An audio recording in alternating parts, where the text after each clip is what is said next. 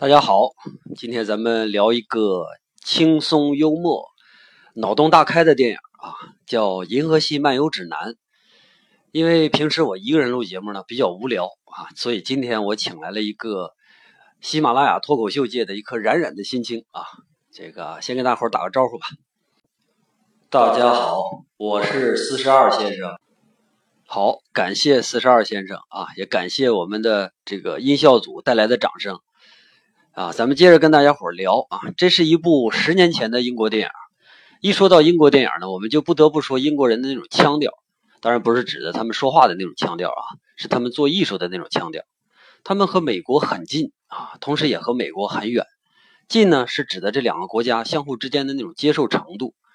你看，他们都属于英语国家，像澳大利亚呀、新西兰呢，还有啊加拿大呀这些，在文化。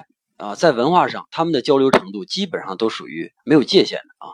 比如说，英国的音乐在美国的排行榜上，基本上也可以排到前面啊。像以前的 Beatles 啊、酷玩、阿黛尔啊，这些都是。反过来说呢，好多英国青年呢也受美国流行文化的影响，比如说他们都是 Beyonce 的粉丝。你看，从这一点上看啊，就是英国、美国他们之间非常非常的近。那么远是指的什么呢？远是指的。英国还刻意保留着自己一套非常独特的、有调调的艺术体系啊，他们很喜欢啊被标记上英国的标签，而不是世界的或者说英语世界的。比如说啊，英国的摇滚乐啊，英国的电影、英国的话剧啊，这些比较前卫的艺术身上随处可见。和英国比起来，你像加拿大、澳大利亚呀，他们的美国化就比较严重了。尤其是近几年，我们能感觉到啊，在加拿大和澳大利亚的电影里边，他们比好莱坞还要好莱坞。今天我们就通过这部《银河系漫游指南》作为一个引子吧，来聊一下英国电影的独特魅力。我们得先说明一下，我们聊的仍然属于英国的主流电影，它的地下电影啊，其实全世界都差不多，所以以后我们再找机会说。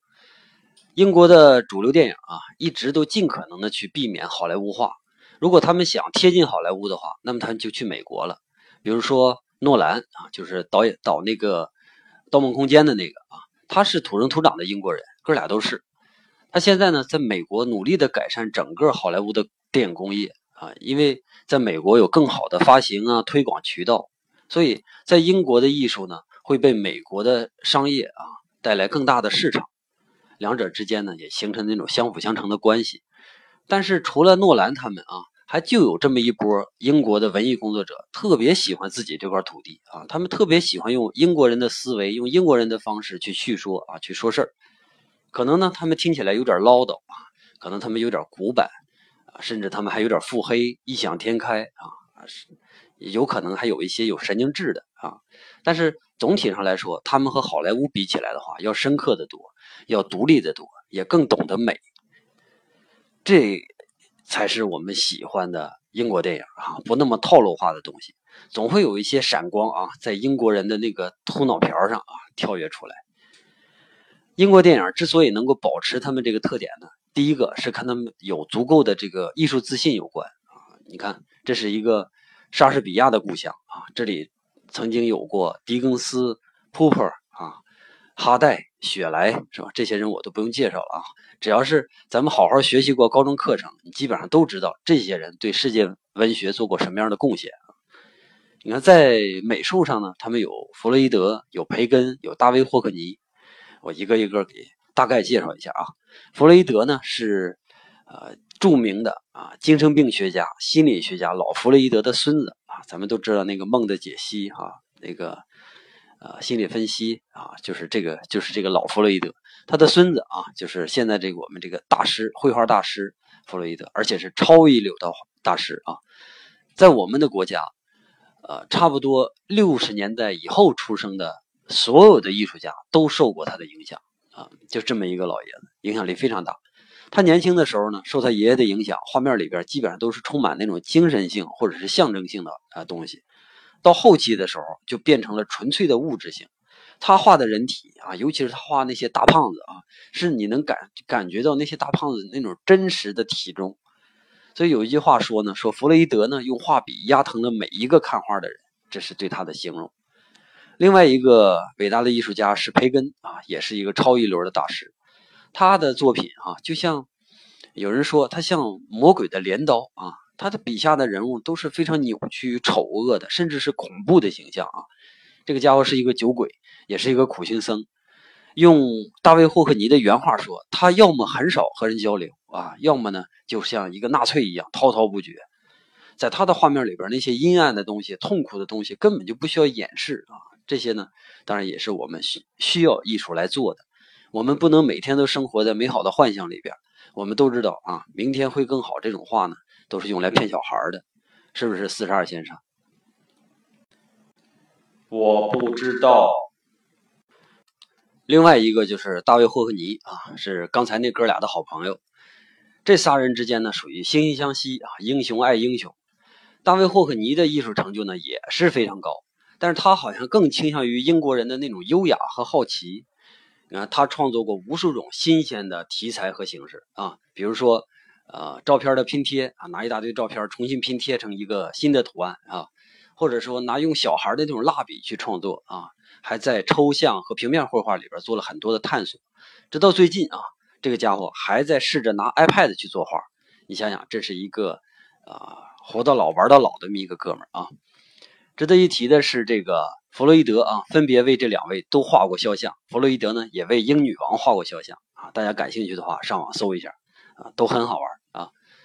呃，说完了这个传统美术啊，还有当代艺术。当代艺术里边呢，它也是。英国也是有很多很牛的人物啊，比如说，呃，达米安·赫斯特啊，崔西·埃敏，还有班克斯啊，这些人。咱们先说这个达米安·赫斯特啊，这个是当代最有钱的艺术家。他曾经制作过用白金和钻石堆砌的婴儿头骨啊，想象一下啊，白金和钻石，然后这两个作品呢卖了一亿美元，所以呢，他现在是在世艺术家里边身价最高的。他的作品呢很深沉，当然也很震撼啊。最重要的，他的作品也真的是非常费钱啊。翠西·艾敏啊，翠西·艾敏呢是比较早的那种敢于暴露自己的女性艺术家啊。当然不仅仅是暴露自己的身体哈，在她的作品里边，我印象比较深刻的呢是呃和我睡过的人，还有我的床啊。我的床是他的代表作，咱们讲一讲。就是一张床被摆在展厅里边，然后床边呢扔的都是尽可能乱七八糟、不堪入目的东西，比如说啊带血的内裤啊、药盒、酒瓶，然后烟烟盒、用过的避孕套等等等等啊。而这张床呢卖了三百多万美元。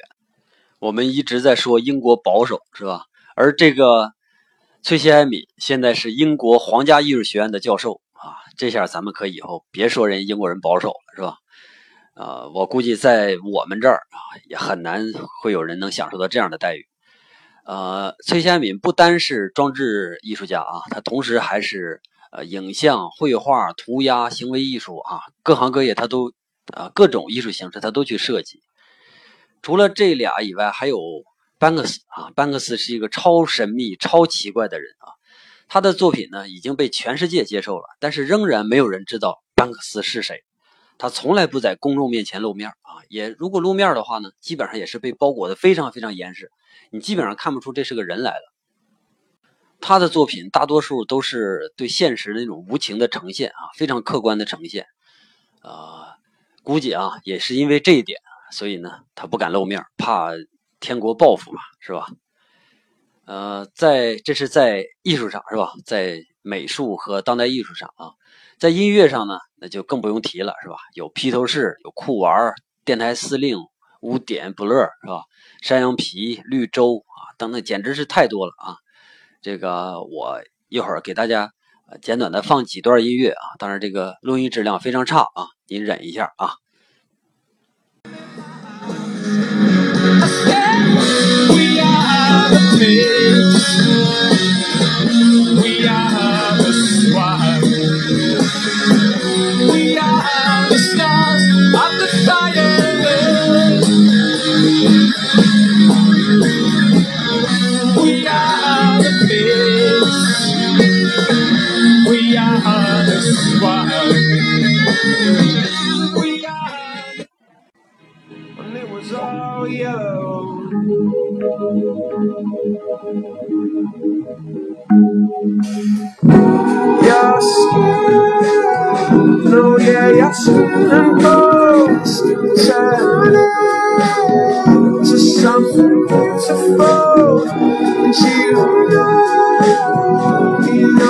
Love you so.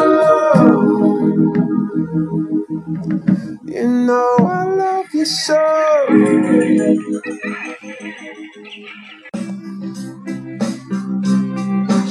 So special.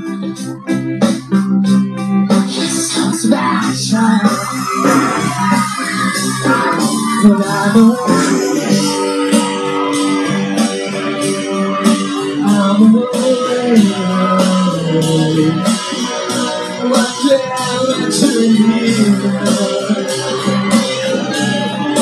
I look at you? I took her for the house. I just wanna have control. I just want a perfect body. I want a perfect soul.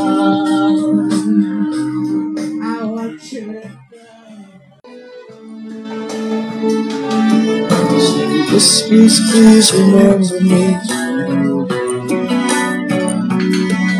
when I am gone from here.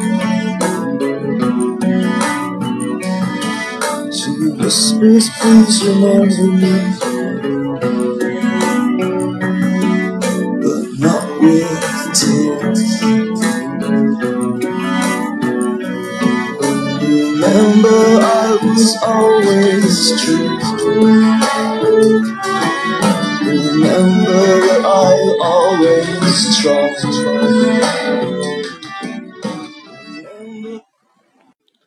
音质太差了，我就喜欢这股糙劲。好，感谢一下四十二先生的鼓励啊！这个英国音乐啊，然后咱们就把这几个英国的艺术种类总个给它汇总一下吧，我们就会发现哈、英国的这个艺术大旗，从古至今从来就没有倒下过，是吧？没有没有被折断过，也没有被商业或者政治打倒过，更没有被战争打倒过。它就好像英国女王那张老脸一样，然后满满的是那种不和谐啊！你看英女王啊，总是特别倔强的抿着嘴啊，眼里边充满了跟这个年龄根本就不应该有的那种怀疑和愤怒。但是这些啊，和电影还是不完全一样啊。电影毕竟它是一门新兴的艺术啊。英国一开始呢，也像美国一样走了一段很商业化的道路啊，但是这个文化的力量确实太强大了，很快啊，英国的电视兴起了。电视就意味着更宽的出口啊和更低的投入，是吧？当然，在英国可不那么低啊。英国的电视发展和咱们不太一样。我估计咱们大家都看过这个卷福版的福尔摩斯，是吧？这是纯粹的电视电影啊，还有黑镜系列这些大制作啊，每一集可能都比我们八十集的宫斗剧总投资还要多。那在英国电视台的地位是非常高的啊。你再比如说大名鼎鼎的 BBC。他们的纪录片几乎每一部都值得去看。BBC 这三个字母啊，几乎就等同于质量的保证。当初呃电驴还好用的时候啊，几乎每天都开着电脑。说起来真的不好意思啊，这是做了知识产权的反面典型。将来如果给我一个机会的话，我肯定不会把钱还给 BBC 的啊。开个玩笑。这个英国观众本来就很挑剔，品味也很高，所以电视都已经拍的这么好看了，那你流水线的电影肯定就不会太受欢迎，对不对？所以呢，电视普及之后，英国的商业电影呢就一度低迷了下去。不过说实话啊，电视在每个国家普及的时候都会带来这个效果，我们当初也是嘛，是吧？冷战时期啊，美国有一个极端的反共反共的一个参议员叫麦卡锡。这哥们呢，对这个全美的共产主义者进行了大清洗，然后就是到处去呃搜人，所以他所代表的这个麦卡锡主义呢，迫使很多美国的优秀的左倾艺术家跑回到了欧洲，然后这些人呢，大多数定居在了英国。电影里边呢，呃，就比如说像卓别林啊、库布里克啊、吕美特啊这些人啊，他们都到了英国。这些人可绝对不会是为了什么东西背叛自己的立场的。所以此处不留爷啊，自有留爷处。然后英国的宽容就正好接纳了他们。这些人都是特别有个人特色的艺术家，他们来了之后，也为英国的电影面貌加深了一层特别特殊的印记啊，同时也提高了整个英国电影英国电影的整体水平啊。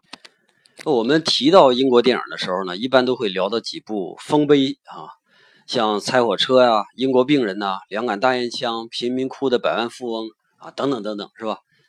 我们今天为什么放了这些大名鼎鼎、公认的好片不去聊，单独聊一部口碑非常一般的啊？这个呃《银河系漫游指南》呢？啊，咱们慢慢讲哈。这部电影啊，我第一次看的时候大概已经是十年前了。当时看这部电影的时候，我几乎是从头跳到尾。他的幽默啊，并不像那种美式的搞笑啊。或者说不太像美式的搞笑。关于幽默和搞笑的这种区别，我以前已经提到过了，今天就不不再聊了，是吧？他这种幽默呢，是需要你去暂停、回放，然后仔细再看一遍字幕，然后你去好好琢磨的。那个时候网络还不发达，我还不知道这部电影其实是根据一个超古老的一个科幻小说改编的啊，还不知道。看完之后呢，我就开始逢人都推荐，说这个这个电影多么棒啊，然后把里边的笑点呢反复去和别人说。但是我发现有好多人觉得它并不好笑，仅仅就说，嗯，有点意思哈。然后我就想，为什么别人觉得这个事儿不好笑呢？后来我发现了，是当我去讲的时候哈，我已经替这个电影解释过了每一个点它背后的原因，我就是相当于替人省去了他的思考的过程。但是幽默是什么？幽默哈，正好就是触发思考，然后再回味整个的一个过程。幽默是这种精髓。啊，原来英国人玩这种东西玩的这么明白呀！你看，后来呢，我就听说这套书远比电影还要精彩，精彩四十二倍啊！感谢你提醒啊。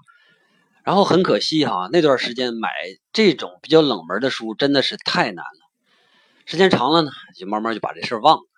前段时间咱们要做这个节目的时候啊，这个设计大纲啊，我在想。英关于英国电影这一期，我到底要拿哪个电影去做例子啊？想了好多，像你像《百万富翁》啊，《两杆大烟枪》《国王的演讲》这些呢，就太有名，大家都看过啊，没什么意思。像《发条城》《拆火车》《情欲九歌》这种比较极端的呢，可能又不太不太适合在太早的这些期里边拿出来，是吧？还有啊，《诺丁山》啊，《四个婚礼一个葬礼》《傲慢与偏见》这种呢，啊，又太正常了。哎，要不拿僵尸肖恩吧？肖恩这部电影特别有有意思，特别有趣儿啊！里边还有我最喜欢的英国演员尼克啊，尼克胖子啊。关于这个这个演员呢，简直我是不能再喜欢了啊！在这个人面前，什么卷福，什么麦克格雷格是吧？全都灰飞烟灭啊！那有没有比呃僵尸肖恩更有趣的电影呢？脑洞开得更大一点的呢？哎，后来我想到了这一部《银河系漫游指南》。准确的说啊，这部这部电影其实是一部合拍片它主要还是由美国的迪士尼出品，但这个根本就无所谓啊，它丝毫不妨碍整个电影的英国本质。前两天我又重看这部电影的时候啊，发现真的是有意思啊。不过确实现在在看的时候，比那时候感觉啊，电影里边还是有很多的问题。不过那都不重要啊，因为重要的是，其实我今天想给大家推荐买书啊，买书，买书，买书。重要的事说三遍是吧？即即使啊，你有这个非常严重的阅读障碍，你也能看得下去这套书，因为它很有趣儿，而且很薄，而且全套五本只需要几十块钱。你想想，这是多么超值的享受啊！不过你要不确定自己要不要买这套书之前呢，你可以先看一部，你看一遍这部电影啊。那么能写出这么有意思的故事的人，他是谁呢？啊，这个人叫道格拉斯·亚当斯啊。接下来我给大伙儿就介绍一下这个人。道格拉斯·亚当斯啊，这是科幻小说界的达芬奇。他不但是擅长写小说，而且还是一个电脑技术迷啊。在苹果的麦金塔电脑刚刚出炉的时候，他就是第一批的忠实粉丝。甚至这个人还为麦金塔做过广告。他还参与编编写过很多早期的电脑游戏。这就说明啊，这个人对新事物的那种热情。我认为这种热情啊，是保持优秀最佳的途径。当然啊，这仅仅是我认为啊。他呢还给一些科幻故事编写合理的解释啊，甚至因为这个编写这些合理的解释，编写这些合理的逻辑的时候呢，他甚至被一些天文学家觉得这个人应该是我们天天文学家这一圈里的啊。呃，在更早的时间呢，这个家伙还做过，还曾经是一名非常优秀的养鸡场清扫员啊，而且由于他身材高大，好，并且爱好运动，他还曾经是一名保镖。你看，这些都是道格拉斯·亚当斯。在音乐方面，这家伙就更了不得了啊！他首先是一个超级歌迷啊，在他的作品里边，随处都可见什么平克·弗洛伊德啊、披头士啊、啊鲍勃·迪伦呐，像这些人的影子。而且他呢，还同时拥有非常高的吉他演奏技巧。呃，在他的生日的时候啊，他曾经在平克·弗洛伊德的演唱会里边客串过吉他手。而且经常和恐怖海峡啊，就是诺夫勒啊，诺夫哥、诺夫勒哥俩，经和他经常和他们在一起演出。这是一个无所不能的亚当斯啊，他的作品甚至被称为科幻界的圣经。这是一个什么样的人啊？这个人是地球人吗？很可惜啊，我们再也没有机会见到这个人了。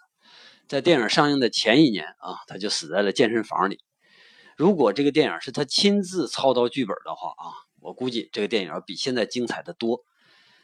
啊，关于电影呢，我真的是一句话都不能说，因为我们这个节目就是不剧透嘛，剧透一点我都觉得对不起你们听众啊。嗯，有这么一个星球，嗯，no，啊，我要换到四十二先生的这个方式去说啊。有这么一个星球，你不能思考，如果你思考的时候，地上就会出现一个苍蝇拍打你的头。我们只透这一点，呃，我们再透一点。电影里面有一个超萌的机器人，比大白更萌，因为他患有严重的抑郁症。啊，行了啊，咱不说了，快去看啊，网上很容易就找得到。如果大家看完电影之后觉得真的不错的话，我还是希望大伙去买书，自己看看亚当斯那个奇妙的宇宙。因为这部电影里边只表现了他五本书里边第一本的一小部分啊，剩下四本啊，我真的希望有一天有一个超牛的好导演给他拍出来，用更亚当斯的方式给他拍出来。今天咱们聊英国艺术啊，聊英国电影啊，电影聊得很短，倒是这个乱七八糟的东西聊得多了，是吧？我事先已经声明过了啊，我们这个节目就是这样，是吧？